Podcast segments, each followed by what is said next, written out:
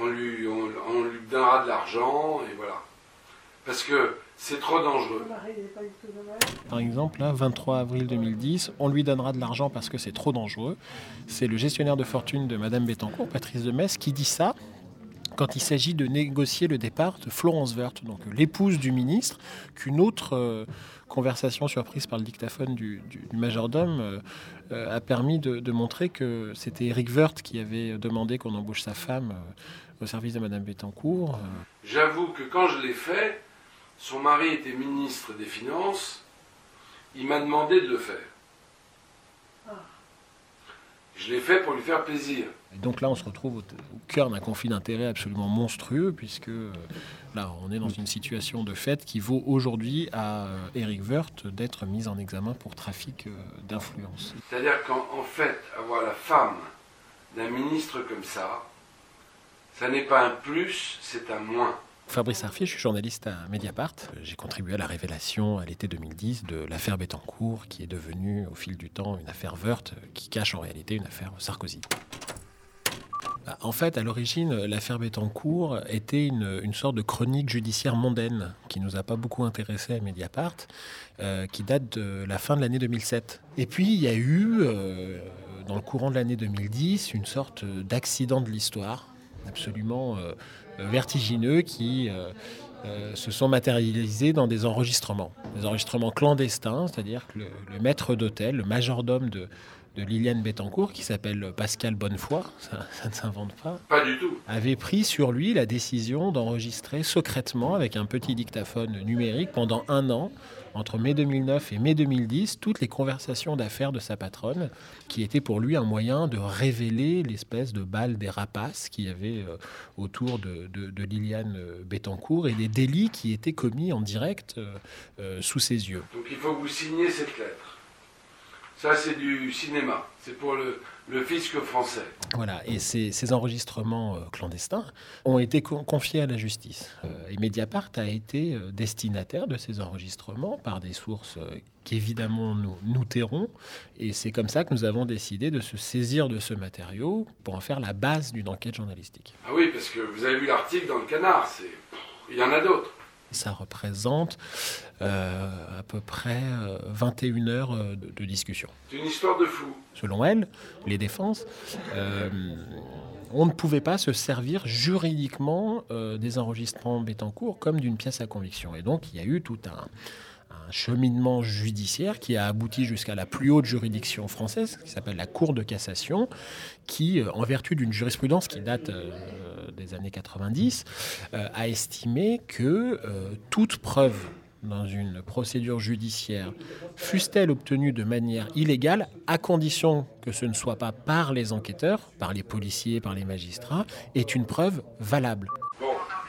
Oui, oui, mais comme vous dites, parlez pas au téléphone et, et, euh, dites à, à Daniel de m'appeler. La Cour de cassation a rendu son, son jugement le 31 janvier dernier.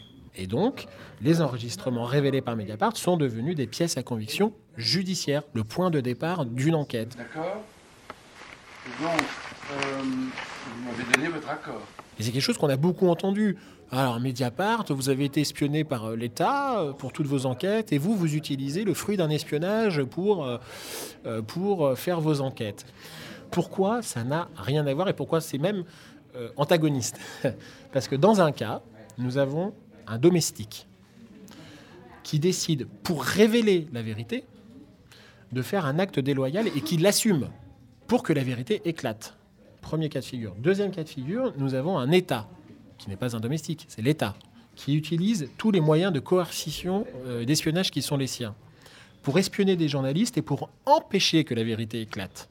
Et qui ne l'assument pas, puisqu'ils le font secrètement et qui font tout pour que ce soit caché. Donc, c'est l'inverse. Euh, De ce point de vue-là, je, n'ai euh, aucun mal à me regarder journalistiquement dans la glace. Lundi, je pars en Suisse parce que vous avez un compte en Suisse et que vous savez qu'on n'a plus le droit d'avoir des comptes en Suisse. on s'est focalisé sur euh, la fraude fiscale, les conflits d'intérêts, les financements politiques, l'actionnariat de, de, de L'Oréal. On a le droit d'avoir des comptes, mais il faut le dire. Et après, on verra éventuellement si vous le déclarez ou pas. Mais oui. Ou alors, euh, j'ai peur que le fisc tire un fil. Donc, c'était sur euh, euh, la fameuse île d'Aros aux Seychelles, hein, qui est une, sorte. une île au trésor, mais pas au trésor public. Ils vont demander comment vous l'avez acheté.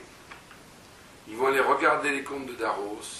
Vous avez dépensé des sommes énormes à Daros, 50 ou 60 millions d'euros, et que je ne veux pas qu'on ouvre le livre. Évidemment, on était paralysé par l'idée qu'on puisse être l'objet d'une manipulation. Est-ce que les bandes sont authentiques, sont réelles? Euh, Moi, il se trouve que je connaissais euh, quelqu'un, un ancien du contre-espionnage français, qui euh, était un peu un spécialiste des écoutes, voilà, qui, qui a fait ça pour le contre-espionnage français. Donc, il m'a donné des petites clés techniques que moi, je ne connaissais pas.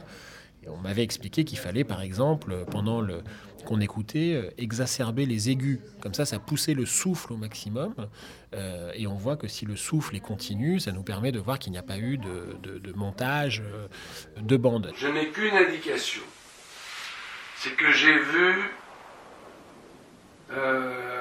l'ancien conseiller de Nicolas Sarkozy pour les affaires juridiques et judiciaires, Patrick Ouard, qui n'est plus à l'Élysée, mais qui n'a pas été remplacé, et qui travaille chez Bernard Arnault, et qui m'aime beaucoup.